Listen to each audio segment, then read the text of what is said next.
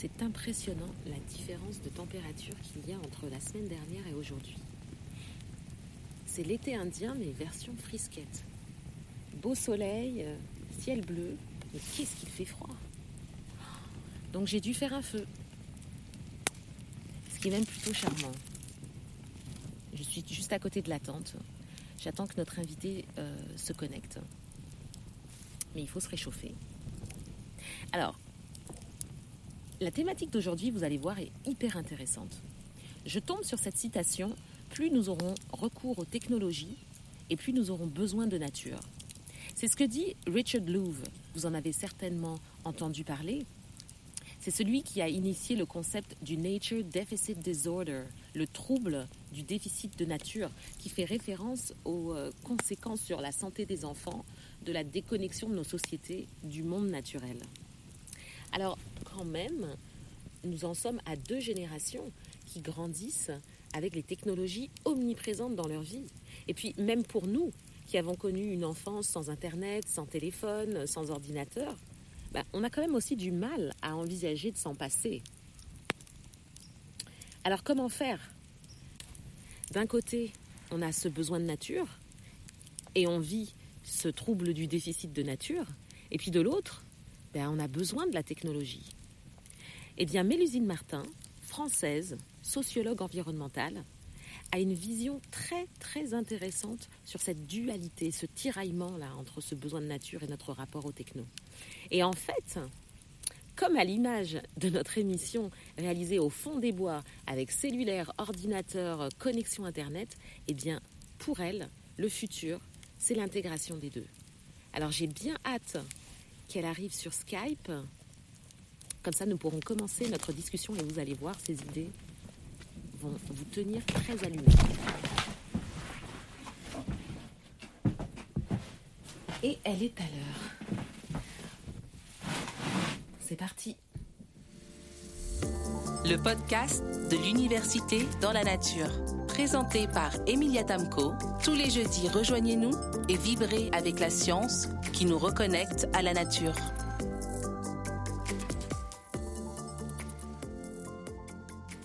Bonjour Mélusine, enfin, enfin, et je dis enfin en raison de la tentative manquée de la semaine dernière, où on a eu ce bug, ce qui fait que tu as la gentillesse de revenir, de refaire un peu de temps cette semaine pour qu'on puisse se parler. Comment vas-tu? Eh ben, écoute, ça va très bien, Emilia. Et euh, je suis super contente de participer à, à cette émission et euh, très enthousiaste à l'idée de ben, d'abord du travail que vous faites euh, avec l'Université de la Nature et, et de pouvoir voilà de pouvoir mêler nos, nos connaissances. Bon, fantastique. Alors moi, je te propose de rentrer tout de suite dans le vif du sujet et de nous parler de ton parcours professionnel, mais surtout qui t'a amené à présenter, euh, une, à proposer en tout cas une double thèse dans une université française et australienne. Est-ce que tu peux euh, nous expliquer un peu tout ça? Oui, euh, moi j'ai un parcours assez atypique, c'est-à-dire que j'ai très tôt été intéressée par la, par la recherche. J'ai fait un master en fait en anglais euh, en spécialisation en civilisation américaine. Mhm. Et, et puis, en fait, la vie a fait que euh, je me suis tournée vers l'art, ce qui n'a rien à voir. Et après mes études d'anglais, donc je suis partie faire une école d'art à Paris et, et je suis partie voyager pendant plusieurs années. J'ai vécu à l'étranger. Et finalement, euh, une fois de plus, la vie m'a ramenée sur, euh, sur une espèce de, de, de connexion à la nature qui, par la suite, m'a fait, fait me poser certaines questions et m'a fait retourner à, à la recherche. Donc, en fait, j'ai repris euh, mes études à 30 ans pour faire un doctorat, alors que, alors que j'avais pas, pour moi, les études, c'était fini. Et j'ai eu, euh, j'ai eu une espèce de révélation une nuit, euh, pour, t'expliquer, qui est que euh, j'ai une, une, une, intuition très forte et très, une espèce de conviction très profonde qu'il fallait que je fasse une doctorat, un doctorat et une thèse. Et de là, ça s'est très vite enchaîné avec mon sujet de, de, de recherche axé sur la nature et l'idée de faire effectivement un double doctorat à la fois en France et en Australie, ce qu'on appelle une co-tutelle. Et, euh, et donc voilà, à partir de là, quelques, quelques années de battement pour arriver à mettre en place cette fameuse euh, double thèse. Mais après, voilà, le projet était parti. Mais dis-moi, le choix de l'Australie s'est fait pour quelle raison? Alors, le choix de l'Australie s'est fait par amour, en fait. Parce que, donc, quand je suis partie voyager après cette fameuse école d'art, moi, j'ai. Mon premier, mon premier voyage, ça a été en Australie. Tu vois, quand tu pars de ta, de ta famille et de ta maison pour la première fois, que tu quittes ton pays, que tu es une fille toute seule avec un sac à dos et tu te dis, je, je, fou, je vais partir à la découverte du monde et je vais partir dans le pays le plus loin de tous. je vais partir en Australie. Et à partir de là, il y a une espèce de, coup de foudre pour ce pays. Et quand j'ai eu l'idée de faire un, doctorat par la suite, je me suis dit, comme j'étais spécialisée donc en civilisation américaine, par rapport donc aux notions d'écologie, mais vraiment centrée sur euh, le territoire euh, américain, je me suis dit, il faut inclure euh, la perception australienne de la nature et de l'écologie, parce que pour moi, c'est un pays qui est extrêmement axé sur l'écologie, on va en parler par la suite. Et, et donc voilà, donc d'où l'idée après d'axer aussi mes recherches sur euh, sur l'Australie. Euh, donc France Australie donc euh, en France donc ta thèse tu vas la présenter à la Sorbonne. Et en Australie c'est tu peux nous rappeler le nom de l'université? Université de Cooks c'est je crois James Cook University James Cook. qui est basée à Townsville. Ok alors écoute j'aimerais te demander avant qu'on commence à rentrer dans ton magnifique cerveau est-ce que tu peux nous parler de ton propre lien avec la nature. Tu vas nous parler dans un instant de la relation homme-nature, mais j'aimerais bien savoir déjà, tu parlais de ce lien avec les arts, avec la science et avec la nature aussi. Donc comment est-ce qu'il s'est manifesté dans ta vie, ce lien avec la nature et, quand aussi? En fait, euh, dès mon enfance, si tu veux, parce que moi j'ai une mère qui était euh, très très amoureuse de la nature. Et autant j'ai toujours habité en ville, j'ai grandi en ville et j'ai toujours vécu en ville autant elle a toujours fait en sorte qu'on ait avec mon frère euh, une connexion à la nature. C'est-à-dire que dès que c'était le week-end, on partait, euh, on partait euh, marcher en, forêt, dans les collines. Et puis à côté de ça, elle était, elle fan de naturopathie. Donc j'ai grandi avec des bibliothèques dans la maison de livres de naturopathie auxquels je ne comprenais rien et qui, sans, sans, vraiment grande surprise, ont fait que par la suite, j'ai fini par m'y intéresser et devenir moi-même passionnée de naturopathie. Et, euh, mais disons que les graines étaient germées à la base, si tu veux. Mhm. Et après, il a fallu le temps et le contexte, un contexte favorable pour que vraiment ça prenne de l'ampleur. J'ai continué de vivre en ville et avec mes voyages et tout ça, il y avait une sensibilisation à la nature parce que j'ai voyagé en Australie, au Costa Rica, enfin au Maroc, tu vois, des pays assez sauvages. Mais voilà, j'étais j'étais pas complètement emportée. Et puis en fait, ce qui s'est passé, c'est qu'à 30 ans, j'ai eu un espèce de ras-le-bol de tout et de la ville en particulier, de la pollution, des bruits, des odeurs. Et je me suis dit, ok, je vais partir vivre à la campagne parce, parce que sinon je vais péter un câble. et, euh, et, à 30 ans, j'étais fatiguée, j'étais stressée. Je venais faire un, un check-up euh, chez le docteur qui montrait que mon bilan sanguin était franchement pas top. Quoi. Il y avait des problèmes latents. Mhm. Et je me suis dit, je pars. Et en fait, j'ai emménagé euh, dans une ancienne bergerie à la campagne dans le sud de la France.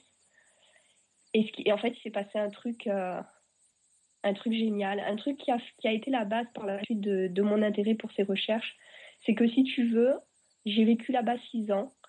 Et dès la deuxième année, ma vie, elle a changé.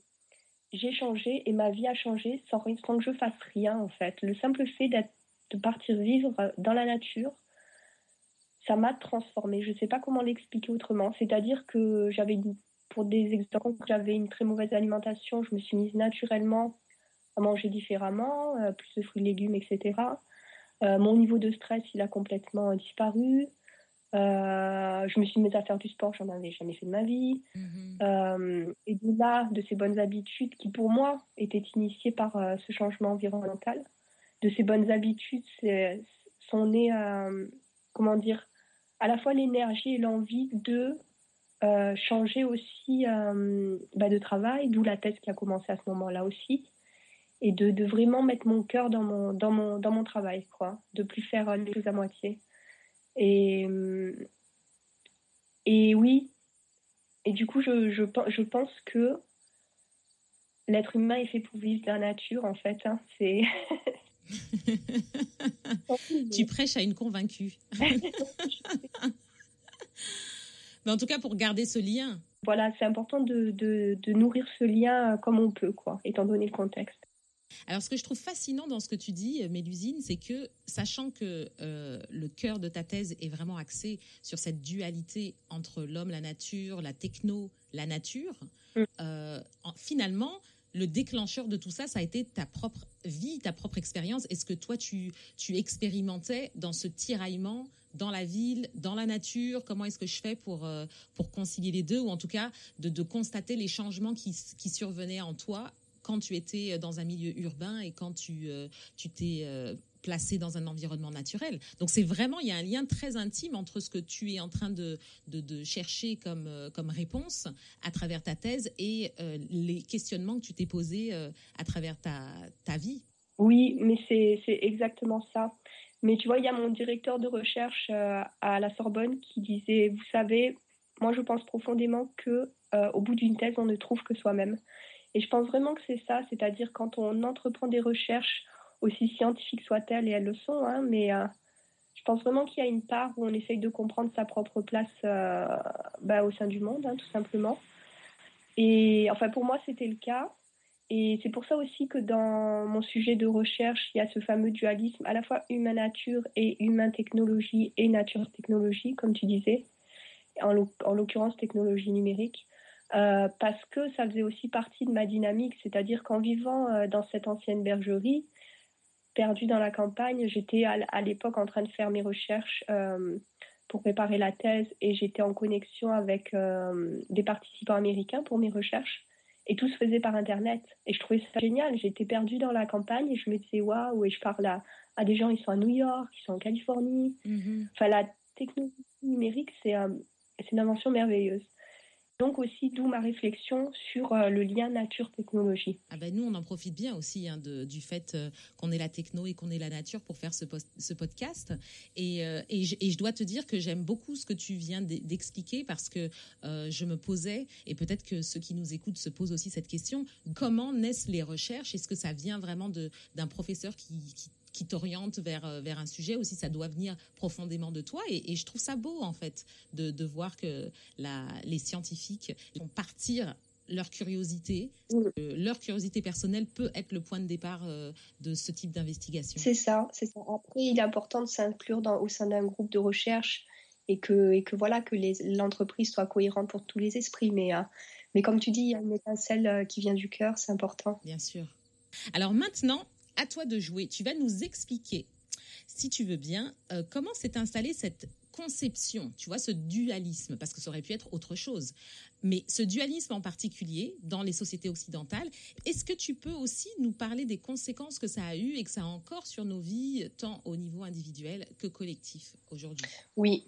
Alors, euh, en fait, donc le concept, qui est un concept de sociologie environnementale qu'on appelle le dualisme humain-nature, qui est fortement lié à un concept que, qui est assez courant euh, dans la société, que les gens connaissent en général, donc la séparation nature-culture. Hein, c'est un peu la même chose. Pas complètement, mais ça, ça ressemble très fortement. Donc cette, cette séparation entre l'être humain et la nature, pour beaucoup de chercheurs, elle part, de, elle part du 19e siècle et de la révolution industrielle. Donc mes recherches sont axées à la fois euh, sur euh, l'Australie et les États-Unis, mais en Europe, les mouvements, se sont suivis au final dans tous les pays occidentaux, donc euh, donc c'est lié.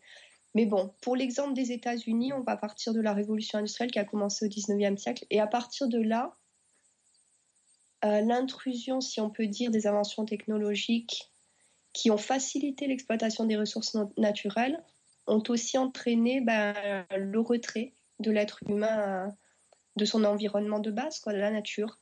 Et euh, les villes se sont construites, et plus les constructions se sont étendues, bah, plus la nature a reculé, hein, fatalement, et créant ainsi euh, une, espèce, une espèce de séparation d'abord physique, puis mentale, de notre lien à la nature. Tu vois, la nature paraissait déjà physiquement plus loin. Pour y aller, il fallait qu'on quitte la ville. Il mhm. fallait les bruits de la ville et, les odeurs de la ville et cet, cet environnement extrêmement euh, concentré en être humain. Euh, au même moment, comme par hasard, les, gens, voilà, un contre-courant tout à fait minoritaire, mais néanmoins, néanmoins présent, est apparu. De personnes qui commençaient à parler de l'importance de la nature, de pas tout, parce qu'évidemment quand la, la, révolution industrielle a commencé, euh, c'était c'était le culte de la machine. Hein. C'était euh, la machine va sauver l'humanité et ça a apporté énormément de belles choses. Enfin, on n'en serait pas là aujourd'hui dans le bon, dans le bon sens comme dans le mauvais, on ne serait pas là. Voilà, donc de pas de pas abolir la nature au culte de la machine. Donc il y a eu de nombreux essais d'écrits environnementaux qui ont commencé à ce moment-là, avec notamment euh, tout le mouvement transcendentaliste qui incluait Emerson, Thoreau, euh, avec son expérience à Walden. Puis par la suite, il y a John Muir qui a créé le Sierra Club, qui est une des plus importantes organisations de protection environnementale aux États-Unis. Ça, c'était encore euh, avant, avant le XXe siècle. Donc, ils ont commencé littéralement en même temps que, que cette révolution. Euh, et ça a continué dans les années 50. On a eu l'écologue américain Aldo Leopold qui, qui avait rédigé euh, l'almanach d'un comté des sables et qui montrait, qui expliquait au grand public que euh, l'écologie c'était très important. Et tu connais peut-être aussi Rachel Carson avec Silent Spring. Oui, bien sûr voilà, où on a compris euh, le, le, comment dire, le désastre que pouvait créer euh, l'emploi des pesticides. C'est ça, c'est elle qui a vraiment fait démarrer cette conscience écologique. C'est elle qui a dénoncé les pesticides pour mhm. la première fois comme étant un problème, quoi. Mhm. en disant, il y avait un mot dans l'introduction qui disait s'il est, s'il est couru qu'on vive de manière aussi, aussi proche de ces éléments chimiques, proche à allant jusqu'à les ingérer, hein, parce qu'au mhm. final, on, le vit, on vit avec, avec les pesticides dans notre corps. Euh, il faudrait quand même mieux savoir de quoi il s'agit, tu vois. C'est sûr. et, euh, et donc, les écrits environnementaux ont aussi donné, donné lieu à, au, niveau, au niveau sociétal à un besoin, effectivement, d'abord une prise de conscience de de la nature, puis un besoin de la protéger. Et là, on était déjà dans les années 50-60, euh, où il y a eu euh, bah, le mouvement contre-culturel américain, qui a aussi après eu des effets euh, en Australie, en Europe et tout ça, avec mai 68, etc. Et le mouvement contre-culturel, bah, ça a été vraiment un renouveau de, voilà, de, des minorités hein, à tous les niveaux, y compris la minorité naturelle qui était sous-représentée. Et en 1964, il y a eu il y a eu l'un des actes les plus importants euh, passés au Congrès américain, à savoir the American Wilderness Act. Alors qu'est-ce qu'il disait cet acte? Eh ben, Il était là donc pour protéger des espaces de nature. Et il, était, il a été très important, notamment dans la notion, euh, dans le concept de dualisme humain-nature, parce qu'il définissait la notion de wilderness, donc ce qu'on traduirait en français par nature sauvage. Mm-hmm. Euh, si tu veux, c'est un peu, c'est l'équivalent d'une de, législation passée pour euh, créer des parcs nationaux, quoi. Euh, et la définition de wilderness que, que, le, que cet acte donnait, et qui est toujours en cours aujourd'hui, hein, c'est-à-dire c'est comme ça que on définit la nature sauvage, c'est-à-dire c'est un endroit où la terre et sa, sa communauté vivante ne sont pas envahies par l'homme et où l'homme reste un visiteur de passage. D'accord.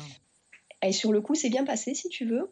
Mais disons que dans les années 90, il y a eu énormément de critiques de cette définition euh, qu'on juge aujourd'hui très restreinte de wilderness, autant parce qu'elle qu'elle est genrée, elle emploie le, terme homme au lieu d'être humain, mhm.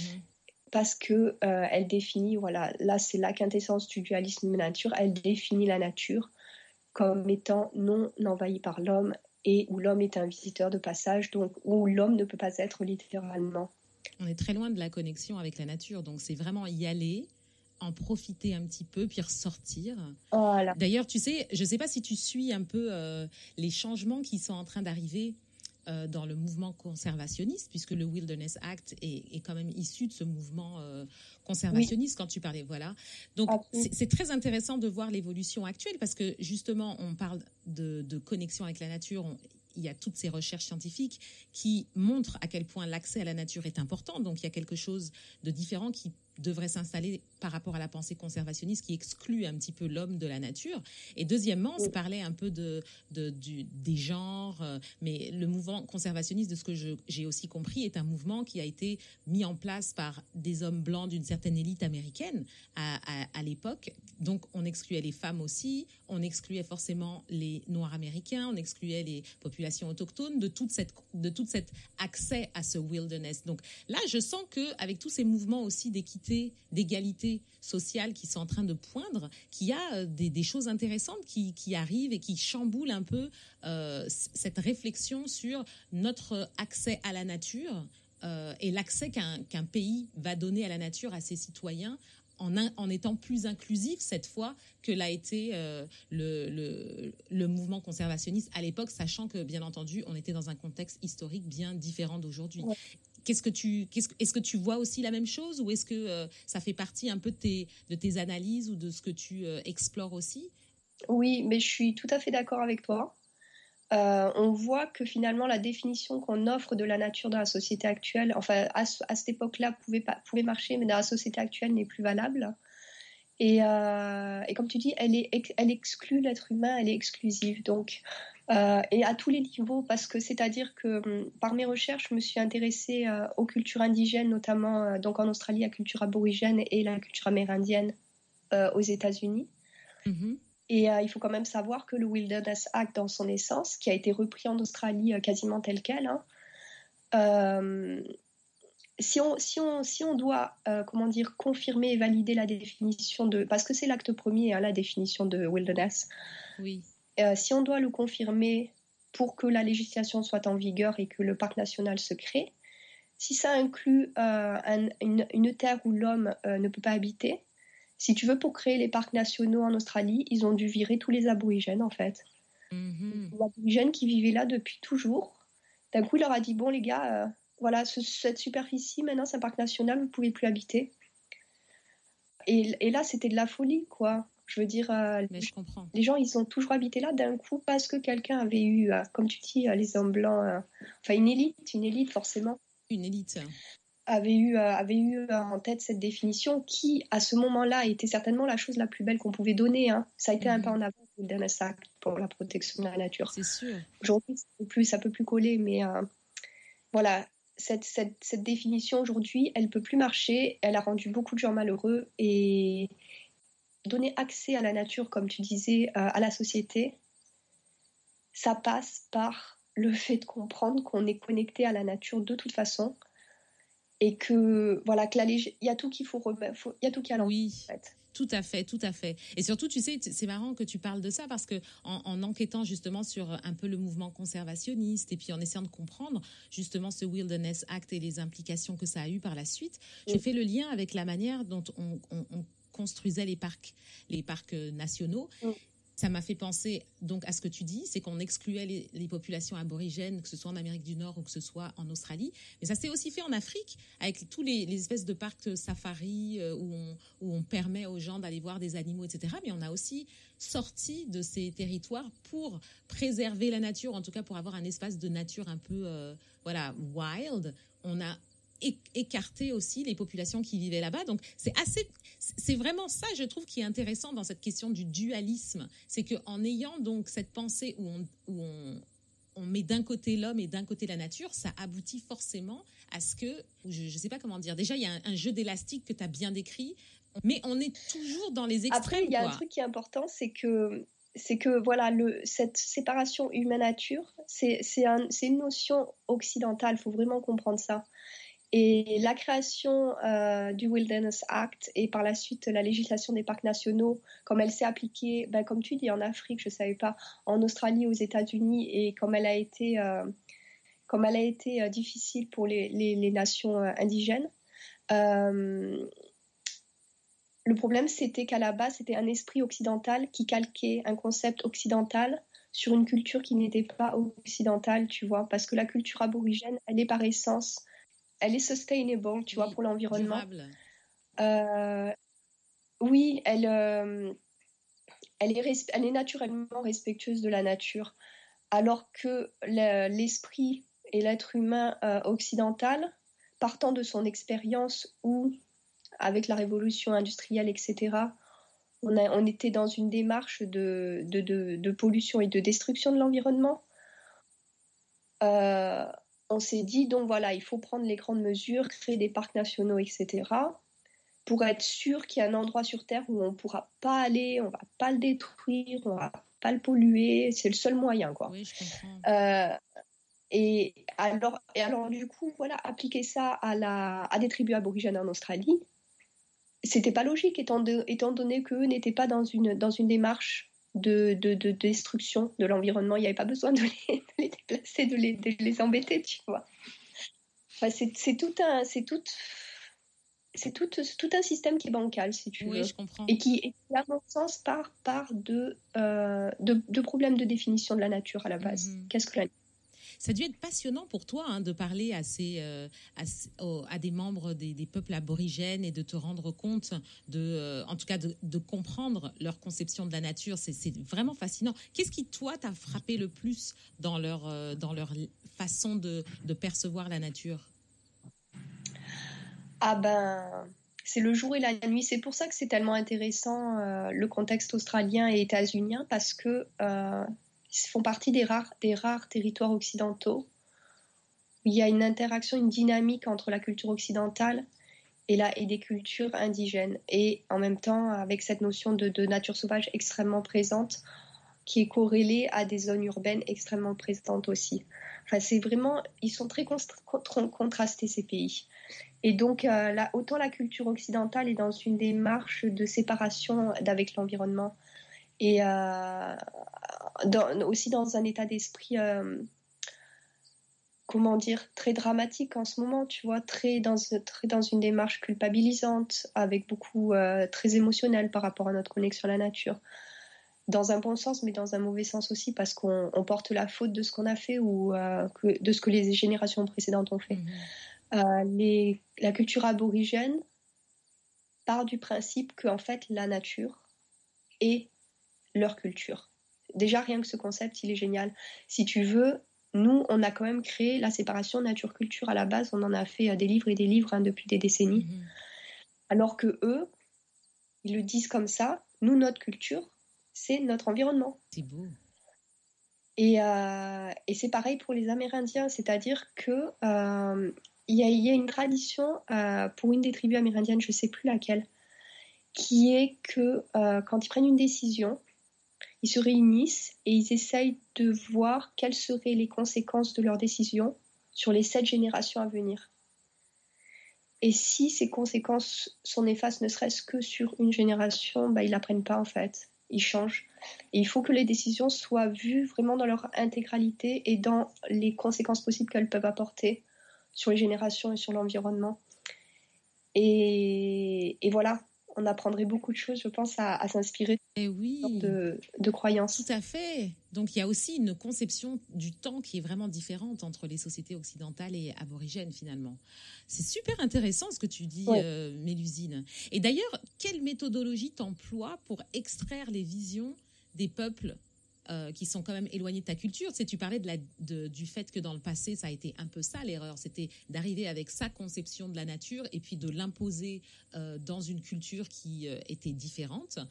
Là, toi, en tant que chercheuse occidentale, quand tu te retrouves face à des peuples aborigènes, comment est-ce que tu fais pour ne pas tomber dans l'ethnocentrisme? Oui, alors juste une précision, parce que je ne sais pas, j'avais pas du temps parler avant ou quoi.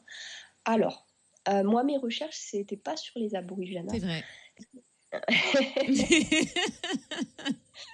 Donc, je fais une étude comparée entre euh, les États-Unis et l'Australie, mais euh, la partie occidentale, tu vois, de ces pays. D'accord.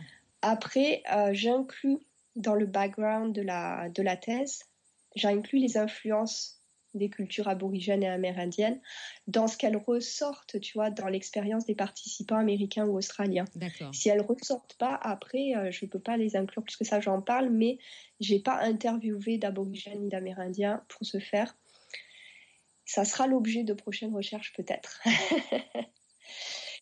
Et quant, quant, à la méthodologie, oui, il faut, et tu sais, c'était, c'était pas non plus euh, plus facile, hein, parce que c'était la culture occidentale aussi parce que c'était des pays différents. Moi, venant de France et d'Europe, euh, en vivant en Australie pendant quatre années, je me suis aperçue à quel point leur culture était différente. Mhm.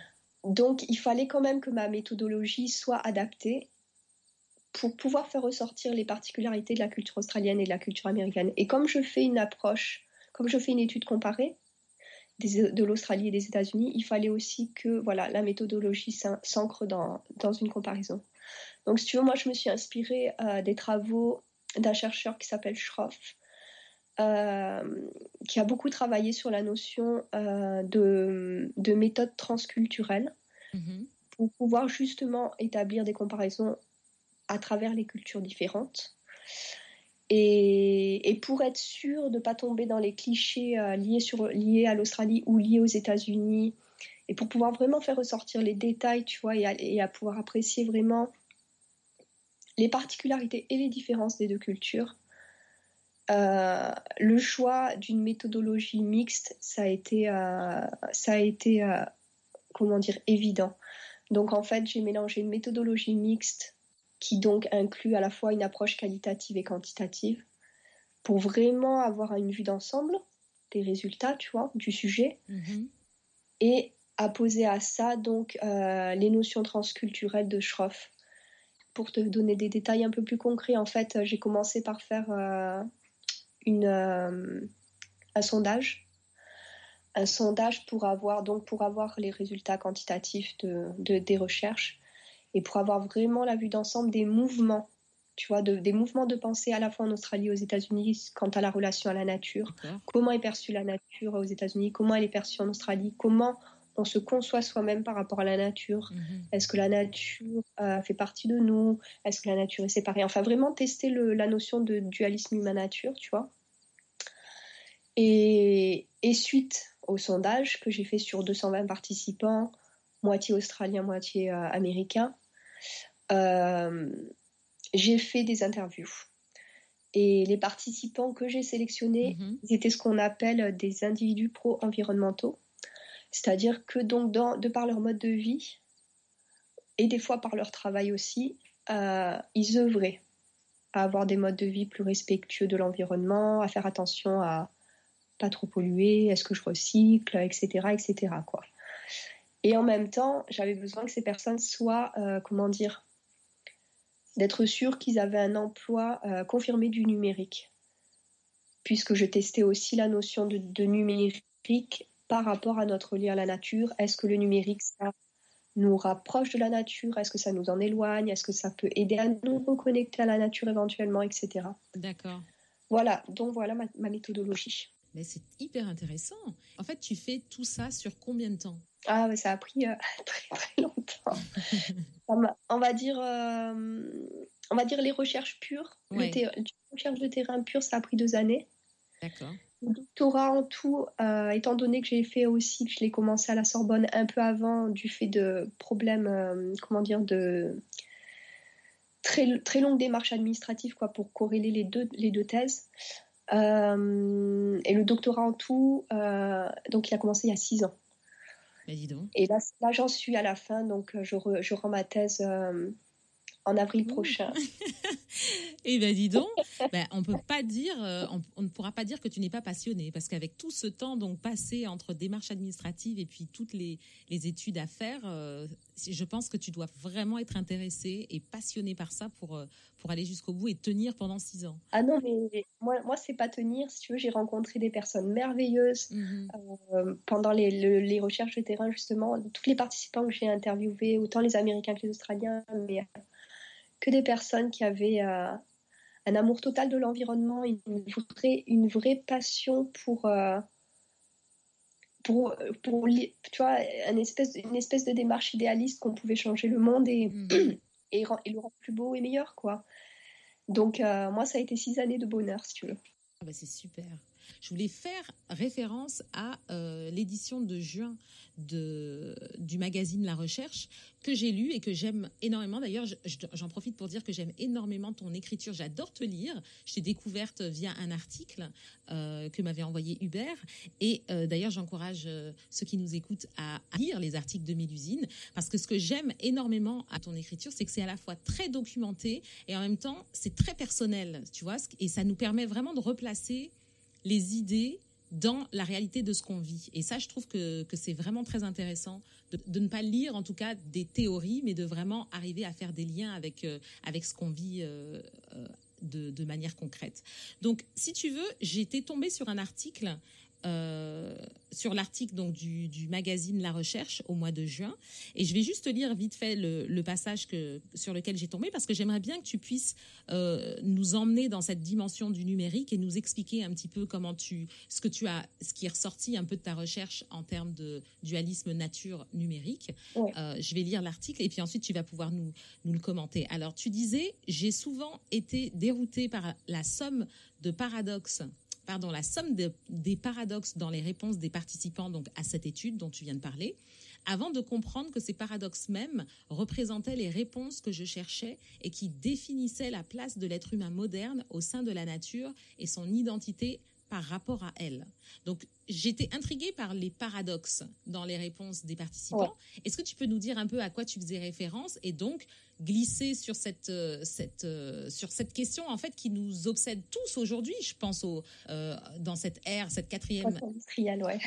oui, c'est ça, dans cette ère post-industrielle, ce qui nous obsède tous, c'est comment est-ce qu'on va faire pour concilier ouais. cette, ce besoin de techno avec le besoin de se connecter avec la nature. Donc, je te laisse expliquer. Oui, alors les, paradoxes, ça a été mon grand problème dès le, début des résultats des recherches, en fait.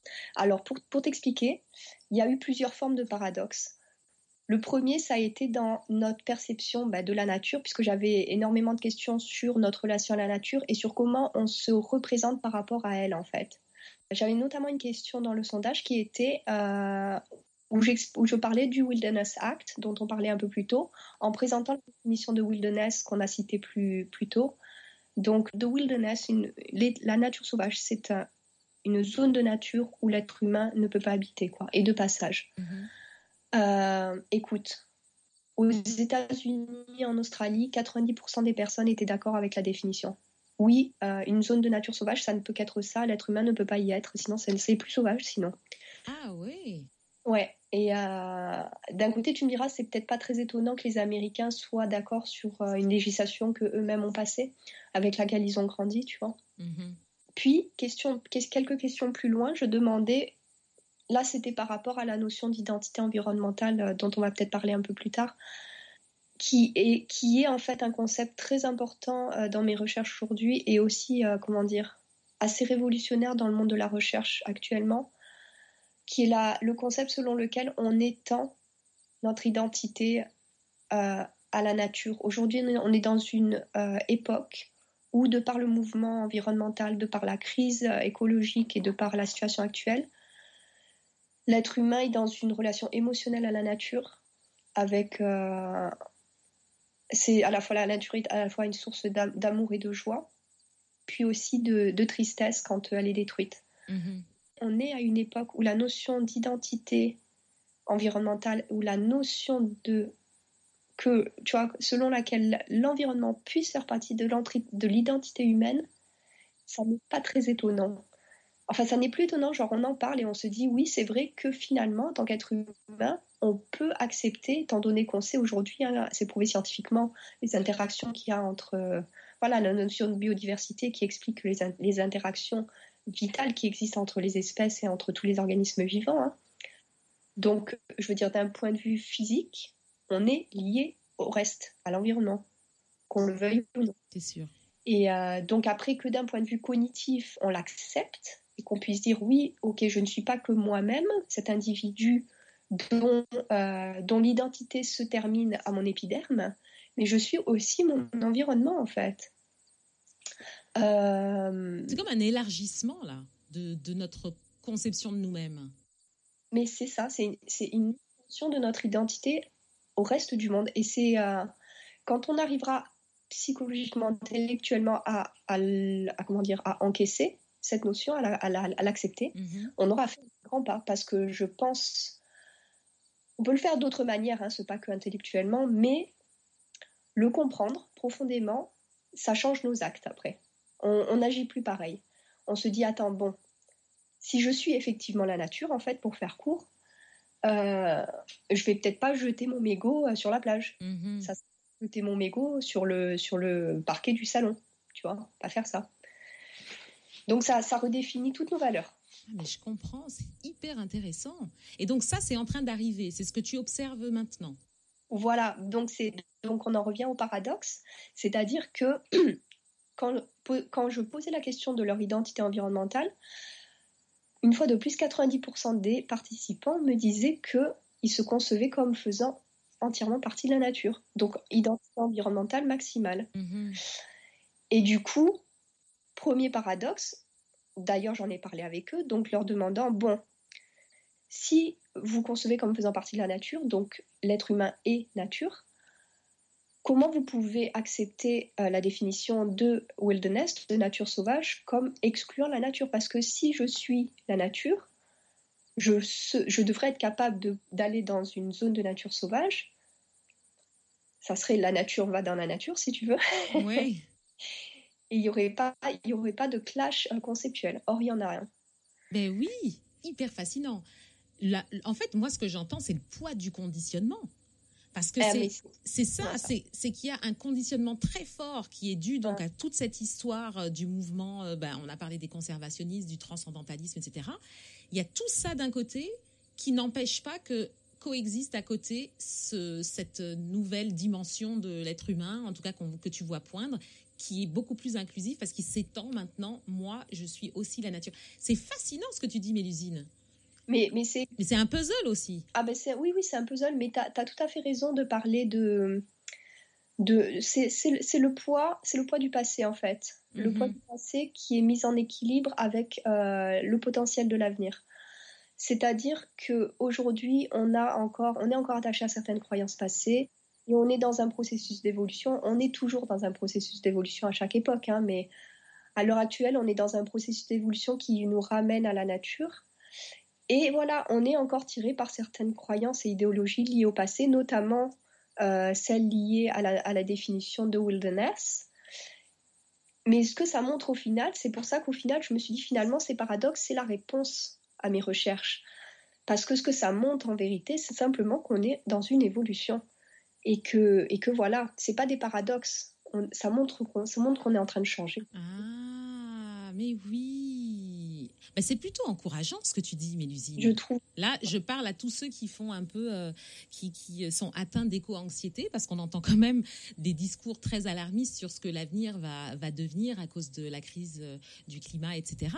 Mais c'est hyper encourageant ce que tu es en train de nous dire là. C'est que là, on est en train d'arrêter notre vision sur cette tranche en particulier. Mais comme tu dis, finalement, c'est juste une tranche qui fait partie d'un processus d'évolution dans lequel on, a mis un pied. Exactement, exactement. Après, moi, par mes recherches, j'essaye de montrer que la technologie numérique, ça s'inscrit aussi dans ce processus d'évolution de manière positive, en fait. Ah oui, et de quelle manière? Est-ce que tu peux expliquer euh, ce, que tu, ce que tu vois? Bah, Alors, comme tu dis, c'est un couteau... Euh, c'est un couteau à, comment on dit déjà? À double tranchant. Merci. en fait, c'est un couteau à double tranchant parce que si tu veux, la technologie numérique à l'heure actuelle, c'est une révolution aussi. La révolution, révolution numérique, c'est tout nouveau. Hein. Ça a changé le mhm. monde, quoi. Et, nous, on a eu la chance, euh, parce qu'on fait à peu près partie de la même génération, toi et moi, Emilia, mhm. on a eu la bah chance de la, de la vivre alors qu'on a quand même eu conservé une enfance sans numérique. Tout à fait. on l'a vécu à l'âge euh, jeune adulte on sait ce que c'était avant. Rien que dire cette phrase passe pour des dinosaures d'un coup.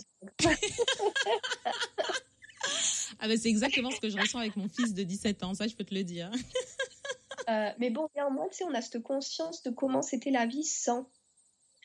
Et, aussi du positif que ça apportait, mais aussi du négatif que ça, que ça inclut, étant donné que c'est un outil très nouveau dont on est en train d'apprendre à, à se servir et dont on est en train seulement maintenant de voir les conséquences qu'on continuera de voir sur le long terme encore. D'accord. Donc, c'est-à-dire que moi, par mes recherches, j'ai compris que, euh, enfin, tous mes participants expliquaient que la technologie numérique, contrairement aux idées reçues, c'est un outil très positif pour se reconnecter à la nature, en fait. Pour, pour des raisons toutes simples. C'est-à-dire, euh, premièrement, aujourd'hui, 80% de la population mondiale vit en ville. Donc, environnement urbain est extrêmement digitalisé. Tu vois, c'est notre quotidien. Mhm. Très peu de nature. Euh, donc, ces personnes, pour les ramener à la nature, va falloir un outil. Hein. Il va falloir les prendre là où elles sont. Et la technologie numérique peut, vraiment aider. Donc l'accès à Internet, pour beaucoup de personnes, ça a été un moyen de se connecter, de faire un premier pas vers la nature. Donc vraiment d'un point de vue intellectuel, hein, en faisant des recherches, en découvrant les mouvements environnementaux, en découvrant des grands textes qui ont changé euh, les croyances au niveau de l'écologie, euh, puis en, en, orchestrant, ben, un peu comme, comme tu fais toi aussi avec l'Université de la Nature, c'est-à-dire en orchestrant des événements qui par la suite ont des répercussions dans le monde réel et, euh, et entraînent des, euh, des, connexions physiques avec la nature. Mais au début, c'est que des connexions euh, par le numérique. Tu vois, du style, ok, on va créer, je sais pas, un groupe Greenpeace. On va commencer comme ça avec Internet, et puis après on va tous se rencontrer et on va faire quelque chose quelque part en vrai. Et, hum, ou alors tout simplement hein, du style euh, j'aimerais commencer un potager, comment je fais? Je vais regarder sur internet comment on fait pour, pour, euh, tu vois, pour lancer des tomates ou que sais-je. Et puis après, bah, de sortir et de le faire. Enfin, ça, ça incite les gens, ça, ça peut, hein, pas toujours, mais ça peut inciter les gens à, à plus d'activités dans la nature. Maintenant. Mais c'est très logique ce que tu dis. Par contre, c'est à mhm. double tranchant. Comme c'est un outil qui est encore nouveau et dont on ne sait pas forcément. On sait s'en servir, mais on n'arrive pas encore à le contrôler, si tu veux. Il y a des jours où tu te demandes si c'est qui le maître, si c'est toi qui contrôle le, truc ou si c'est lui qui te contrôle. Et, et, c'est là qu'est le problème, mais en même temps, c'est là qu'est la solution avec la nature, parce que mes recherches ont montré que plus tu passes de temps dans la nature, ce qu'on appelle euh, nature exposure en anglais, mm-hmm. donc le, le, en fait l'indice d'exposition à la nature est proportionnelle à un équilibre, à une relation équilibrée au numérique. C'est-à-dire, plus tu passes de temps à la nature, plus tu as une relation saine au numérique. Ça ne veut pas dire que tu n'as plus de relation à la, nature dans le sens euh, d'un point de vue mathématique. Fatalement, si tu passes toute ta journée dehors, tu vas pas pouvoir la passer sur, ton, sur un écran. C'est pas dans ce sens-là. C'est vraiment dans un sens euh, vachement plus intéressant qui est que tous, tous ces participants, ils utilisaient le numérique pour promouvoir leur mode, un mode de vie euh, simple, voire zéro déchet, euh, pour faire de la pub. Pour, euh, il y avait certaines personnes qui étaient soit dans des grands groupes écologistes, donc pour faire passer des messages, ou alors pour faire de la pub pour des, des compagnies qu'ils avaient créées, de, tu vois, avec des cosmétiques voilà, naturels, qui, étaient, qui étaient respectueux de l'environnement, etc. Mhm. Donc, ils avaient un emploi du numérique qui était quotidien et régulier, mais ils prenaient néanmoins toujours le temps chaque semaine, pas forcément chaque jour, mais chaque semaine, de passer du temps dehors dans la nature, soit par un potager, aller marcher, aller à la mer, euh, n'importe quoi, qui puisse vraiment, voilà, un temps physique dans la nature. Et tous, et c'est là qu'a été, euh, en fait, ça, ça c'est le résultat final euh, de ma thèse et c'est euh, c'est vraiment le message le message le plus important c'est que au final cette exposition physique à la nature entraîne vraiment une relation très équilibrée au digital où les gens l'utilisent en fait de manière je ne sais pas si tu as parlé, entendu parler du concept de, de minimalisme numérique, enfin digital minimalism. Oui. Mm-hmm. Donc en gros, ça part du principe qu'on peut reprendre le contrôle sur notre connexion, euh, sur notre emploi du numérique, en ayant une relation qui soit intentionnelle, contrôlée, joyeuse et, euh, et inspirante en fait. Ce qui n'est pas forcément le cas pour tout le monde quand on emploie euh, les écrans aujourd'hui. Hein. Il y a beaucoup de personnes qui passent du temps mhm. sur des écrans, à la fin ils sont déprimés, ils sont en stress, ils dorment mal la nuit, enfin tu vois. Il n'y en a pas beaucoup qui, à la fin d'une session sur un écran, peuvent dire ah ça m'a repimpé, là je suis euh, inspirée, je vais faire plein de belles choses, enfin tu sais.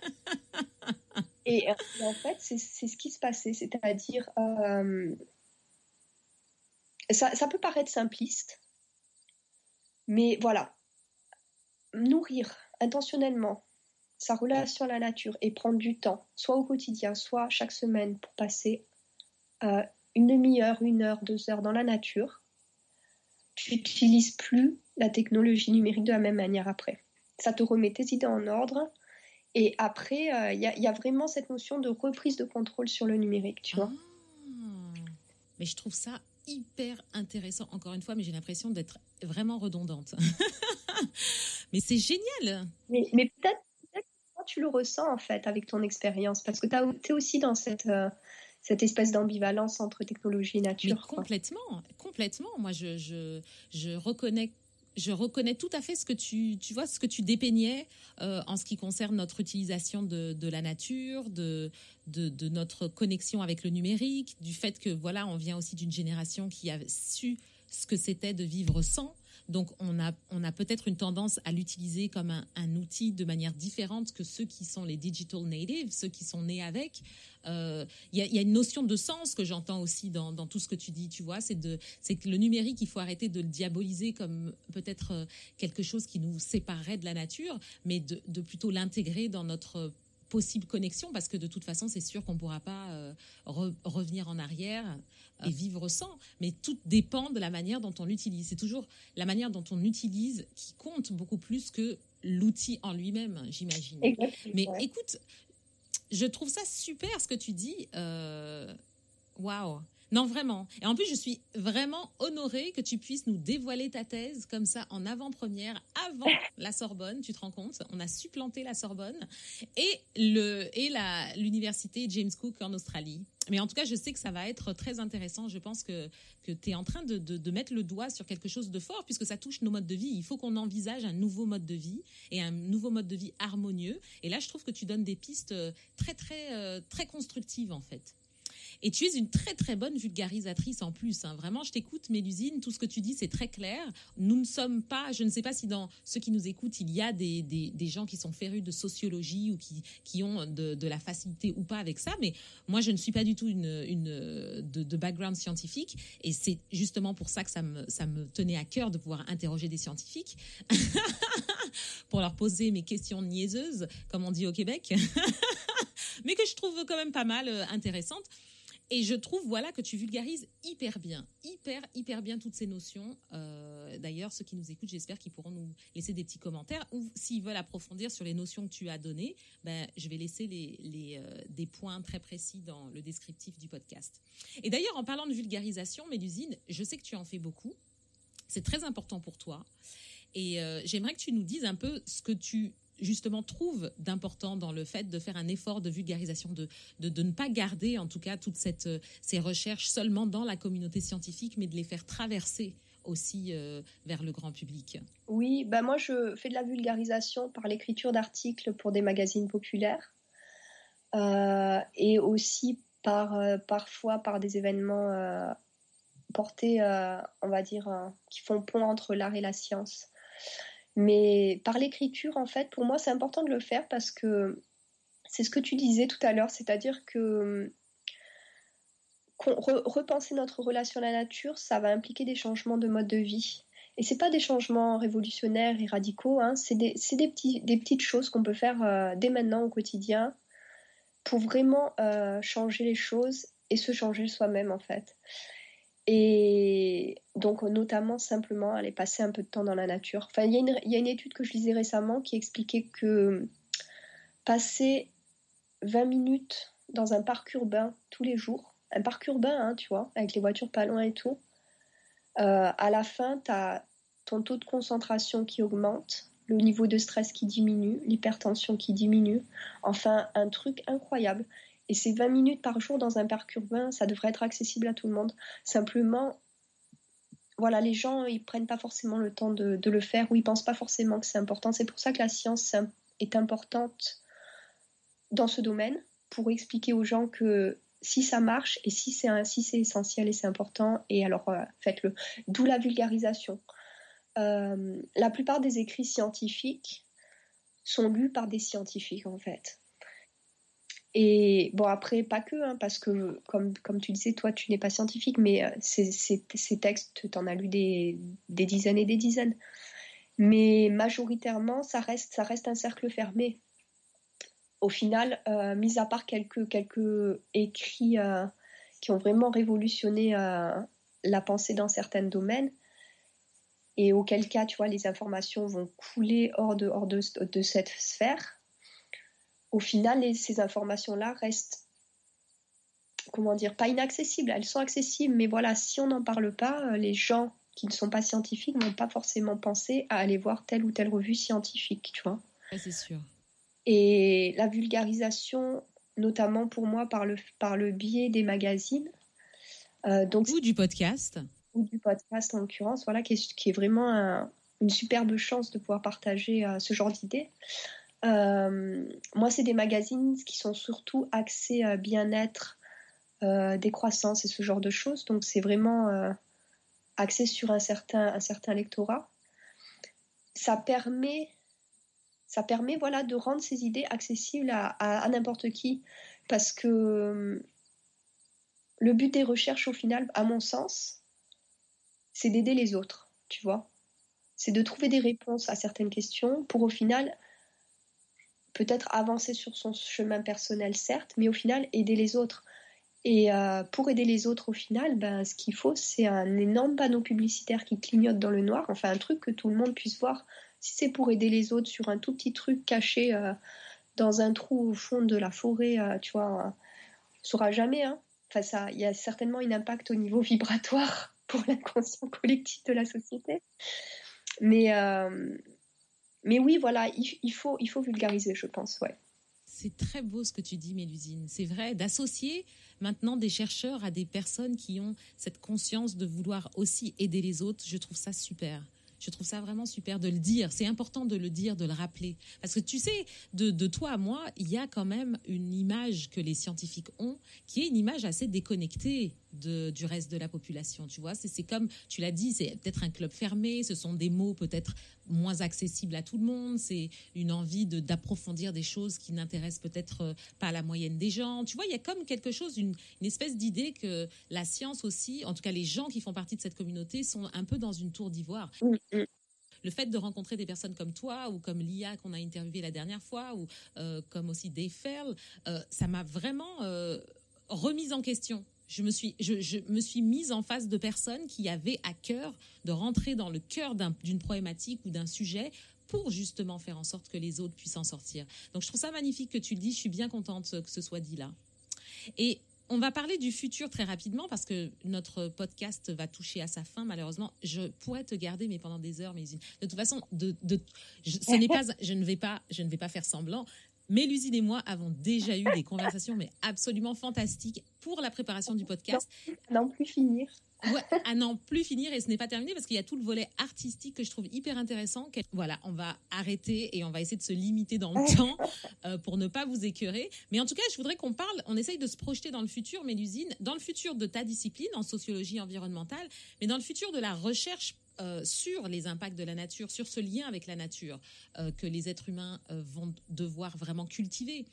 Qu'est-ce que toi tu vois se, profiler bah, Pour le futur de ma discipline, moi le, doctorat touchant à sa fin, je pense qu'il est important de se concentrer sur l'aspect pratique en fait, la mise en pratique de, des concepts. C'est très important la dimension intellectuelle et cognitive de notre relation à la nature. Donc par le, par le fait de dénoncer le dualisme humain-nature et de comprendre d'un point de vue intellectuel que on est lié à la nature en fait.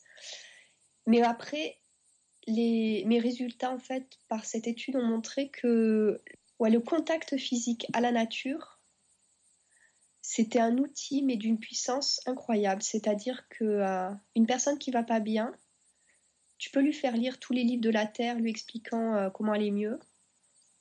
Il y a de très grandes chances qu'elle aille toujours pas bien après. Maintenant, cette même personne, tu lui fais rien lire du tout, tu la mets dans la nature, tu la laisses tranquille six mois, tu reviens après, elle va mieux. Il y a vraiment un effet euh, sur la physiologie humaine qu'on commence à peine à entrevoir par la science. Mm-hmm et un, un effet régénérateur. Et moi, pour moi, cette discipline, il faut qu'elle s'étende à ce qu'on appelle l'écothérapie. L'écothérapie, en fait, c'est toutes les pratiques qui sont mises en œuvre pour euh, poser la nature comme, comme forme de thérapie. Donc ça peut être autant lié à l'ortithérapie, le green exercise, les bains de forêt, la zoothérapie, les immersions en nature sauvage, ou, le, ou simplement un changement de mode de vie axé plus sur le naturel, sur le zéro déchet, etc. C'est autant d'outils qui, si on les, mettait vraiment en application de manière intentionnelle, systématique et sur un, sur un terme euh, assez étendu, euh, changerait réellement notre quotidien. Et puis, bah, écoute, quant au futur de la recherche, euh, il y a l'environnement. Moi, moi j'ai la dimension identitaire par rapport à l'environnement qui est un aspect très important de notre relation à elle. Et je trouve que voilà, les notions d'identité environnementale, de connexion à la nature, d'extension de notre identité cognitive à la nature, enfin c'est tout un tas d'échelles qui ont été créées, créées par des scientifiques pour euh, mesurer notre relation et notre lien à la nature aujourd'hui et qui, et qui, voilà, qui sous-tendent euh, cette, cette, vérité qui est que ce, ce, dont on parlait auparavant, cette vérité qui est que notre identité d'individu puisse en fait intégrer l'environnement, tu vois, qu'on puisse être plus nous-mêmes en fait, mhm. qu'on puisse être autre que nous-mêmes, plus que nous-mêmes, être le monde en fait.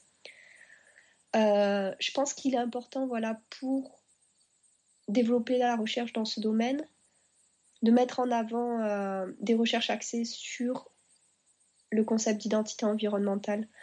Et euh, bah, juste avant le podcast, écoute, je lisais une étude, mais alors je suis tombée amoureuse, quoi. C'est euh, qui, qui, a, qui, en fait, qui a été fait aux États-Unis sur la notion d'identité environnementale et de bonheur, et qui expliquait que, en gros, euh, dans quelle, en fait, dans quelle mesure est-ce que passer du temps dans la nature, ça rendait plus heureux. Bon, bah, je, résultat, résultat de l'étude, je pense qu'il n'y aura pas de surprise. Oui, voilà, passer du temps dans la nature, ce n'est pas une surprise, ça rend les gens plus heureux. D'où mon argument précédent. Pour les personnes qui avaient une identité environnementale extrêmement développée, la somme de bonheur était encore plus, plus forte en fait que pour les personnes qui étaient juste proches de la nature de manière euh, sporadique, on va dire. Ah. Donc voilà, l'identité environnementale, c'est vraiment une, une, facette que je trouve fascinante, très intéressante et qui, qui mérite d'être approfondie. Écoute, euh, j'ai vraiment hâte d'en savoir plus sur ce que tu feras déjà après ta thèse, euh, parce que je sens que tu as envie euh, certainement d'aller dans, dans cette direction. On va rester en contact, ça c'est sûr et certain, et j'ai vraiment hâte hein, de, pouvoir en savoir plus sur tout ça, voir comment ça va évoluer. Moi, je garderai en tout cas de, notre conversation bah, beaucoup de points, bien entendu, parce que j'ai beaucoup appris, mais surtout aussi cette, cette idée que on est dans un moment de transition, donc effectivement, on est en train de changer notre façon de nous voir euh, euh, par rapport à la nature. Euh, ce concept d'identité environnementale, cet élargissement en fait de, notre de notre conscience de nous, quoi, qui inclut la nature. Je trouve ça magnifique. Vraiment, je, ça va me faire gamberger toute la journée. mais écoute, c'est la fin de, l'émission. je te remercie, mais tellement chaleureusement, Mélusine, pour ce temps que tu, tu nous as gentiment accordé. Ben, c'est moi. C'est moi qui te remercie. Alors que tu termines. Ben oui, alors que tu termines l'écriture de ta thèse, tu vois, c'est pour ça que je suis vraiment reconnaissante. Bah, et moi donc. Moi, je, moi, je, suis ravie de vous avoir rencontré, toi et Hubert. Vous faites un truc superbe avec l'Université de la Nature. et euh, écoute, je compte bien effectivement qu'on reste en contact. Je te tiendrai au courant de la suite de mes recherches. Euh, voilà, c'est une très très belle rencontre que, euh, que d'avoir rencontré Emilia. Ah bah, je suis super contente. Bah écoute, je vais laisser les infos, euh, tu vois, de tes liens, de, des liens vers euh, tes articles. Je vais essayer de mettre quand même pas mal de, de, de, repères pour les, les, personnes qui ont envie de te lire et envie de te suivre. Et puis, je me, je promets aussi de pouvoir euh, euh, véhiculer, à mon avis, la magnifique nouvelle que tu euh, auras réussi ta thèse, ta soutenance en, avril et en octobre. Je relayerai ça à nos amis de l'Université de Nature lorsque ça arrivera. Et pour qu'on puisse quand même, tu sais, il y a un petit suspense qui s'est installé là. Tu nous dis, oh, je soutiens ma thèse en avril, en octobre. Il va falloir qu'on sache, mais qu'est-ce qui est arrivé à Mélusine Donc je le ferai, promis, parce que je sais qu'on me posera la question.